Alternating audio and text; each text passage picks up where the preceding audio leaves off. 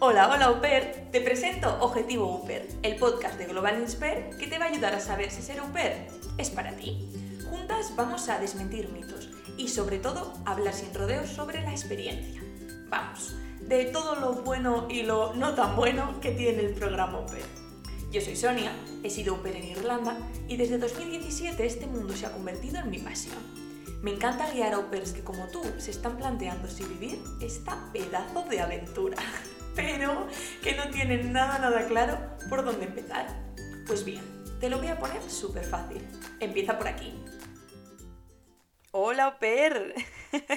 ¿Cómo estás?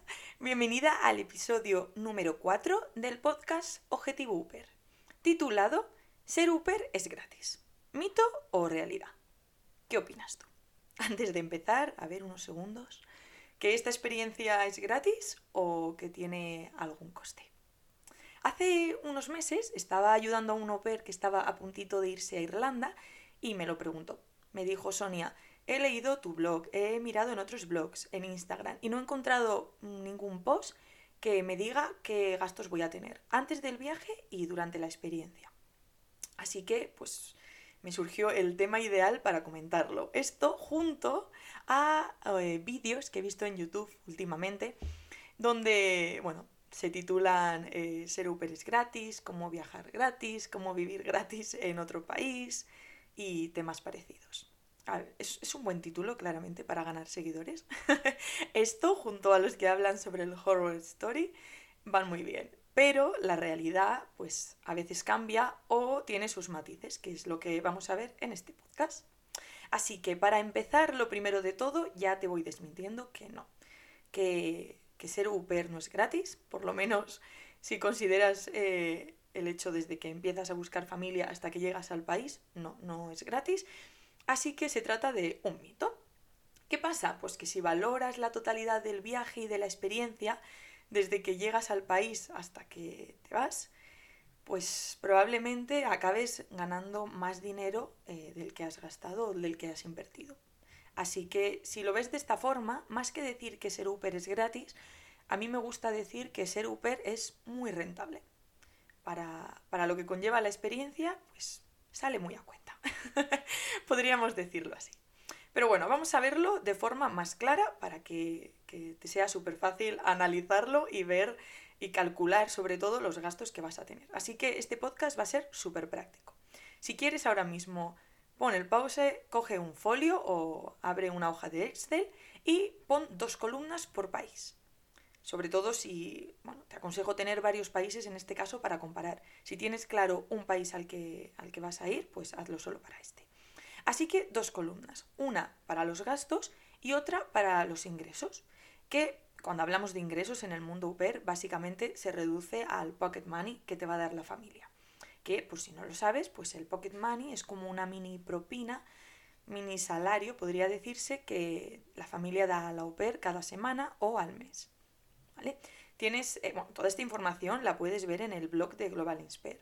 Está el pocket money detallado por país que normalmente recibe la au ¿vale? Y también lo que decía, hay un post específico para los gastos bien definidos que vas a tener antes y durante.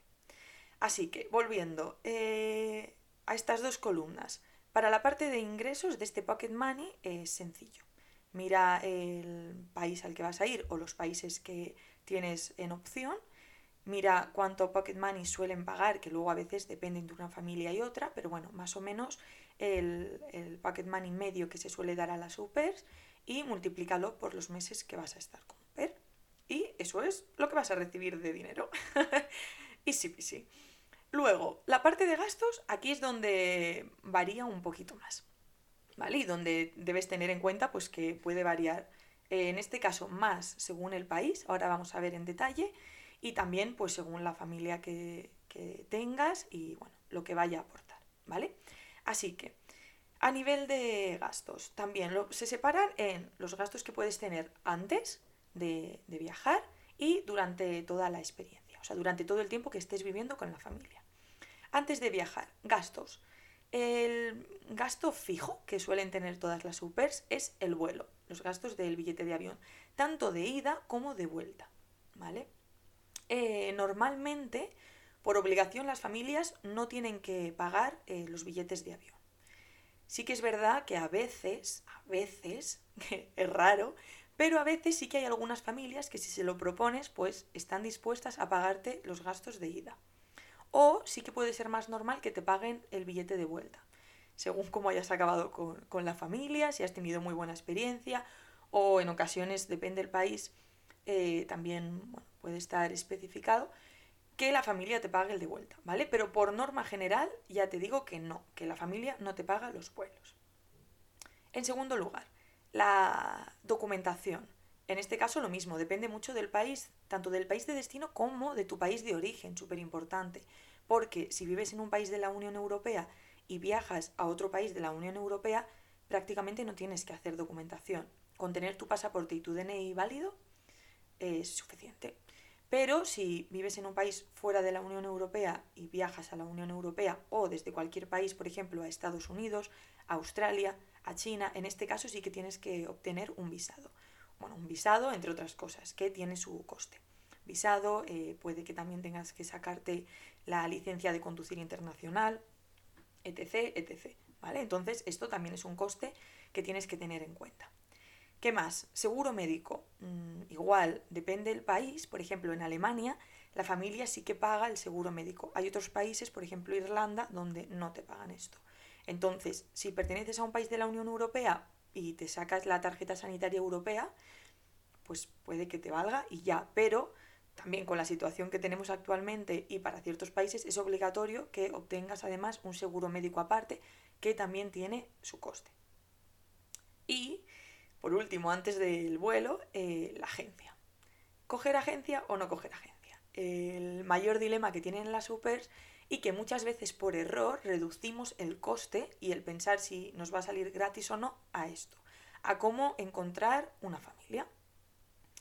En este caso, pues aquí te diría, haz el balance completo, haz el balance también de los ingresos que vas a tener con el Pocket Money de los costes completos de documentación, de vuelo. A veces, ojo, las agencias en su coste te incluyen los vuelos o te incluyen el seguro médico. ¿Vale? Entonces, esto también hay que tenerlo en cuenta. Si la agencia te lo incluye, ya es algo que debes añadir. Pero bueno, lo que digo, sobre todo tener una visión global y no quedarnos solo en esto antes de tomar la decisión, sino hacer las dos columnas y, valorar, porque muchas veces el coste que te puede llevar una agencia lo vas a compensar en los dos primeros meses, por ejemplo, y vas a ahorrarte tiempo y a tener ciertos servicios que de otra forma si lo haces por tu cuenta, pues te va a llevar más tiempo y no lo vas a tener, pero sí que vas a tener ese ahorro. Así que es valorarlo. Y por último, antes del vuelo, también, bueno, pues los regalos que se suelen llevar de, bienvenida. Que esto obviamente pues va a gusto de la au pair y de lo que tú quieras eh, llevar a la familia, si es un detalle, si es algo de comida o incluso, mm, en mi caso, por ejemplo, no lleve nada. Bastante tenía con la maleta y con preparar todo que se me olvidaron los regalos y luego cuando ya estaba allí y llevaba allí un mes, pues sí que me enviaron una caja a mis padres con cosas que necesitaba o que me había dejado y ya de paso les pedí que me, que me enviaran algún detalle para la familia. Pero bueno, esto no, no es trascendental ni lo más importante, ni mucho menos.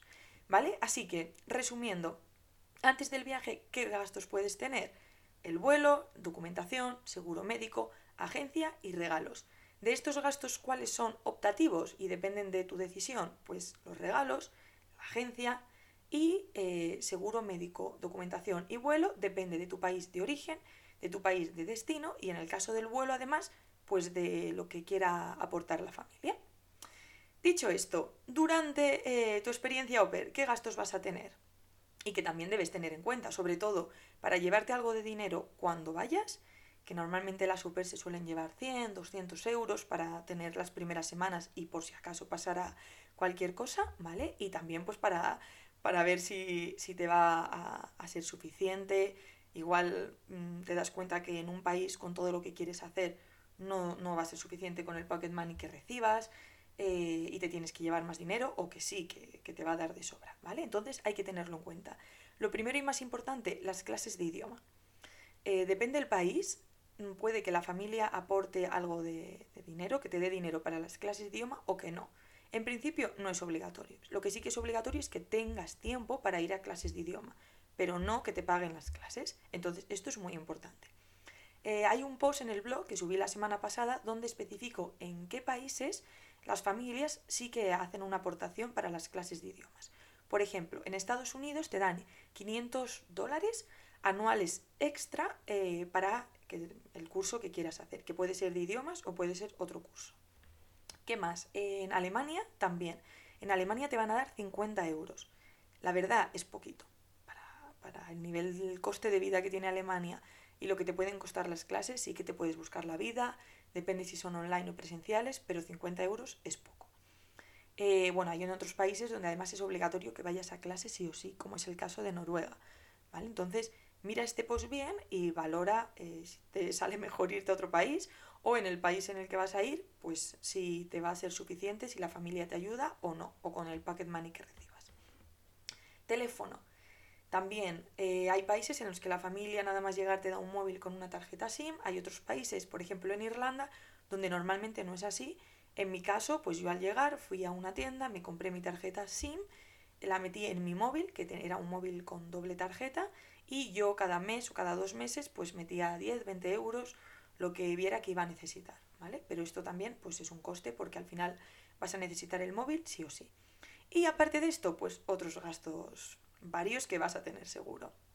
Eh, de comida, no, porque la familia te lo paga, pero todas las supers acabamos, acabamos comprándonos eh, un montón de comida sobre todo de guarrerías, porque hace ilusión comprar comida de otro país, probarlo todo y porque a veces o no te apetece lo que te ha comprado la familia o te apetecen otras cosas para tu ratito de habitación o de, de, estar con otras supers y estar comiendo otras cosas. Así que en comida, en salir con upers por ahí, en irte de compras, eh, viajar por el país, obviamente vas a querer irte los fines de semana o tus semanas de vacaciones a conocer el país o a conocer otros países y esto también eh, pues tiene su coste, obviamente. Hacer deporte, por ejemplo, eh, si te apuntas a un gimnasio, si te apuntas a clases de algo, esto te lo pagas tú. Mm, cosas de higiene que te quieras comprar, eh, la familia te va a pagar la comida, pero no te va a pagar otras cosas, ¿vale? Que, también pueden tener su coste.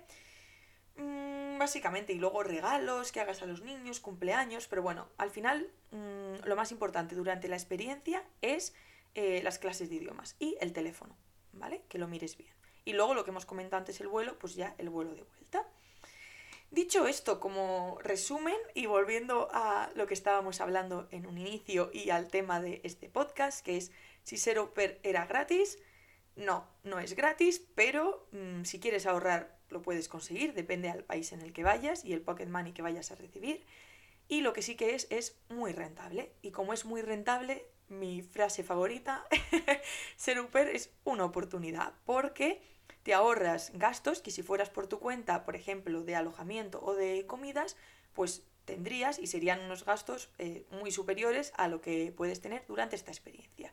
Así que si el tema del dinero era tu duda, si estabas dándole muchas vueltas a ir o no con agencia, te aconsejo 100% que hagas estas dos columnas, que calcules también lo que vas a obtener con el Pocket Money, porque también viendo esto desde el otro lado eh, y viendo el global de lo que vas a tener, pues si estás un año, en ese año, si estás seis meses, en esos seis meses te ayuda a, a verlo mejor y a decidir.